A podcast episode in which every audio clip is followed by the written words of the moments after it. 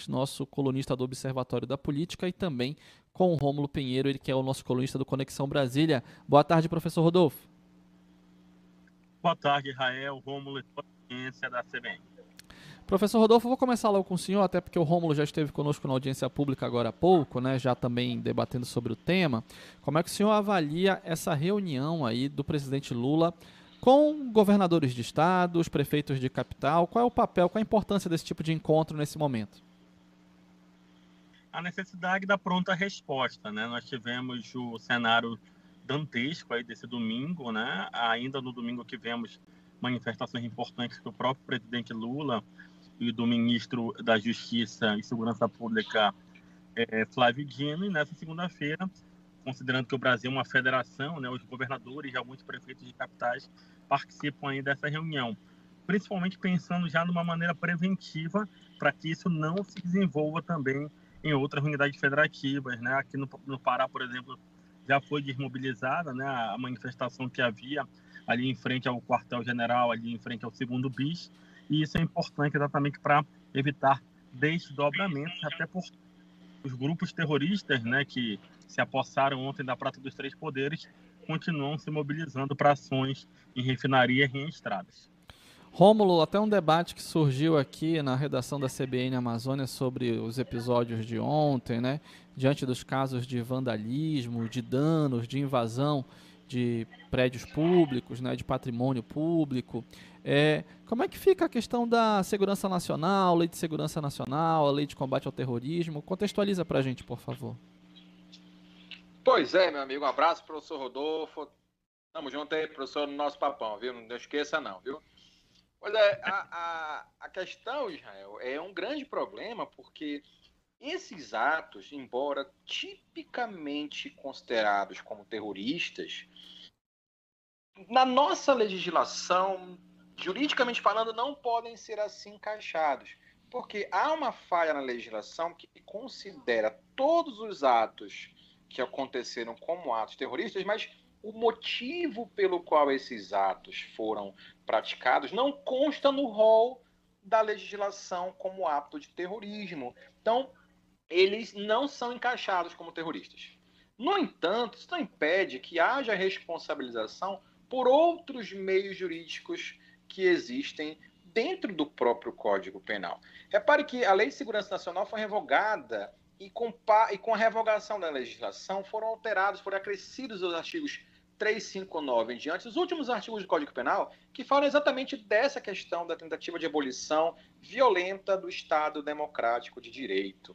E, além disso, nós temos também a questão da sabotagem, que é o crime praticado pelo aquele cidadão lá nas vésperas de Natal, lá próximo do aeroporto, e também os crimes contra as instituições democráticas. Então, você tem aí ainda um arcabouço jurídico possível de ser aplicado a essas pessoas somando-se a todos os crimes conexos a esses, ou seja, os outros crimes praticados em conjunto com esse. E aí a gente comentou há pouco tempo agora, furtos em geral, uh, nós tivemos aí roubo mesmo, ou seja, a tomada do bem com violência ou grave ameaça, jornalistas que tiveram seus patrimônios é, subtraídos, é, danos ao patrimônio público, quadros valiosíssimos sendo depredados, o próprio patrimônio físico dos três poderes sendo deteriorado, então isso leva com certeza à necessidade de uma punição bastante rigorosa. Note, Israel e, e meu caro professor Rodolfo, que há mais de em torno de 1.500 pessoas presas em razão do que aconteceu ontem. Nem estrutura para realizar a audiência de custódia o sistema do Distrito Federal tem. Então foi necessário levá-los imediatamente para Papuda, que isso não acontece aqui. Aqui tem uma audiência prévia para saber se a pessoa vai ou não lá para o complexo penitenciário da Papuda. Mas antes essa extrema, extremo caos que aconteceu na cidade, de certa forma foi necessária essa, essa situação. Mas existem meios jurídicos uh, bastante seguros de aplicação de punições a essas pessoas. É aguardar o desenrolar dos acontecimentos, até porque isso vai reverberar também para as autoridades que se omitiram no dever legal de cautela desses patrimônios aqui no Distrito Federal, meu caro Israel e professor Rodolfo. Professor Rodolfo, há pouco, é, quando lhe questionei a, a, respeito dessa reunião de chefes do executivo, né, executivos municipais, estaduais e federal, você falou da importância da pronta resposta. Mas ontem a massa, né, ensegueirada, podemos dizer assim, atacou os três poderes, como o Romulo mencionou, né? Atacou não só o executivo, mas o judiciário, o legislativo e a interlocução entre esses poderes. Como é que você avalia esse momento de interlocução, né, de discurso diante dos fatos?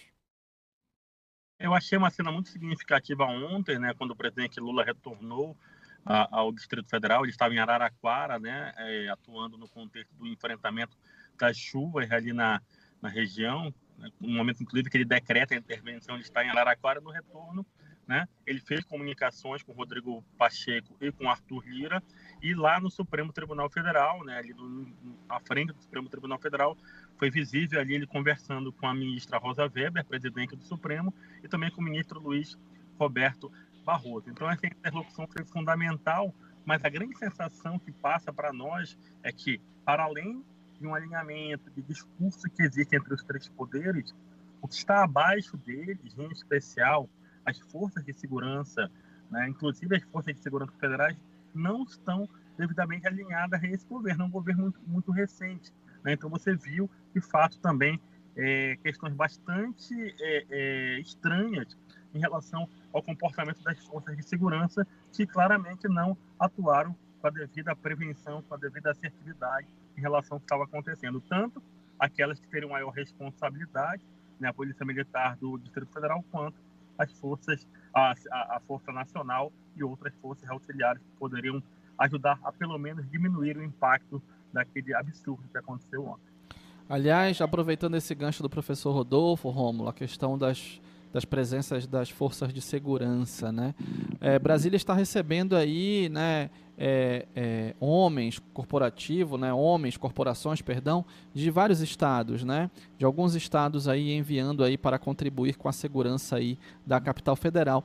E surgiu uma, um tema aqui, um debate interessante aqui na redação esses, esses homens, esses efetivos de outros estados, polícia militar de outros locais, né, eles vão ter algum poder de polícia em Brasília num ato de enfrentamento, exercer uma prisão, enfim, que tipo de poderes eles terão para agir? Afinal de contas, não estariam fora das suas respectivas jurisdições?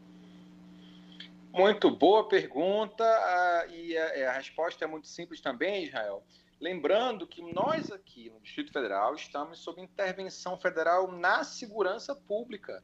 E isso significa dizer que todo o corpo de segurança pública dentro do DF responde agora não mais ao governador do estado, mas sim ao Poder Executivo via Ministério da Justiça. Então, quando há convocação e as primeiras eh, entidades policiais chegaram a Brasília, foi do estado de Alagoas, e do estado da Bahia, quando há convocação dessas forças, elas passam a responder diretamente ao Ministério da Justiça sobre a figura do interventor Capelli e elas têm com certeza o papel principal que é de ostensividade, ou seja, é a polícia que a gente chama polícia administrativa, tecnicamente falando, chama administrativa porque ela previne a ocorrência de crimes. Então, ela tem esse papel constitucional de prevenção de crimes, tanto quanto as polícias militares de cada estado, e uma vez sob esse papel de intervenção, então elas têm fundamentação legal jurídica para interferir não só no cometimento de crimes, mas também realizar prisões de atos considerados crimes em flagrante delito e não faltam elementos para que isso ocorra. Note que uh, o, ministro Flávio Dino, nesse exato momento, dá essa informação, ou seja, está em uma entrevista coletiva onde ele passa as informações, mas a gente sabe que o flagrante delito, e a gente é, até usa o espaço para esclarecer, uh, o, crime, é, o crime acontece naquele momento ou logo após. Ou seja, esse logo após é, dá uma sensação de ser imediato, mas enquanto que houver ainda o cometimento de alguns, algumas circunstâncias desses crimes que aconteceram na data de ontem, mas algumas coisas que reverberam, ou seja, continuam acontecendo, manifestações ainda pró é, atos golpistas, é, movimentação por locais que não são permitidos, esses crimes ainda podem ser encaixados como crimes em flagrante e a polícia e a Força Nacional de Segurança e esses policiais militares convocados de outros estados tem poder legal tanto para impedir como para realizar prisões em flagrante delito, meu caro Israel. Professor Rodolfo Marques, né, se trata muito esses primeiros 100 dias de governo como um período de lua de mel entre eleito e eleitores, né? De alguma forma, esse episódio pode atrapalhar aí esse período de lua de mel do recém-eleito né, e empossado presidente Luiz Inácio Lula da Silva com o, seu eleitorado, né, com, com, com o, o, o, cidadão brasileiro, ou de forma nenhuma isso prejudica anúncios e medidas importantes nesse começo de governo? Não, gera um desconforto, né, atrapalha esse início, mas pode ser, aquilo que a gente fala no marketing, né, pode ser uma, uma oportunidade. A ameaça, né, esse, todo esse episódio absurdo que aconteceu, ele pode gerar uma oportunidade. Primeiro, para ajustar essa questão das forças de segurança, verificar realmente se, por exemplo, José Múcio segue com o ministro da Defesa, verificar até que ponto há uma, uma polícia de Estado em relação a isso, né? Então, é, ver quais são as franjas bolsonaristas que existem ainda dentro das, das forças de segurança, fazer com que elas atuem de forma é, institucional, que é o fundamental, e ao mesmo tempo é uma maneira também de o governo é, dizer ao que veio nessa área específica da, da segurança. Então, ao mesmo tempo que atrapalha, digamos, todo o simbolismo né, que se vivenciou semana passada com a posse, o povo brasileiro subindo a rampa, algumas medidas bem importantes, mas pode ser também uma oportunidade para poder comunicar-se melhor de uma maneira mais rápida com a população. Pode unificar, né? A crise ela pode ajudar a unificar e até pegar descontentes, né, com o que ocorreu ontem, para ir para a base é, de apoio ao governo. Rômulo Pinheiro, meu amigo, muito obrigado mais uma vez, um grande abraço. Forte abraço, Jael, professor. Estamos aqui sempre junto. Um abraço a todos. Grande abraço, Rômulo. Professor Rodolfo Marques, mais uma vez, muito obrigado, querido. Um grande abraço. Sempre ordem. Tchau, tchau. Quatro horas, vem aí repórter CBN. Daqui a pouco voltamos para a última meia hora do Tarde de Notícias.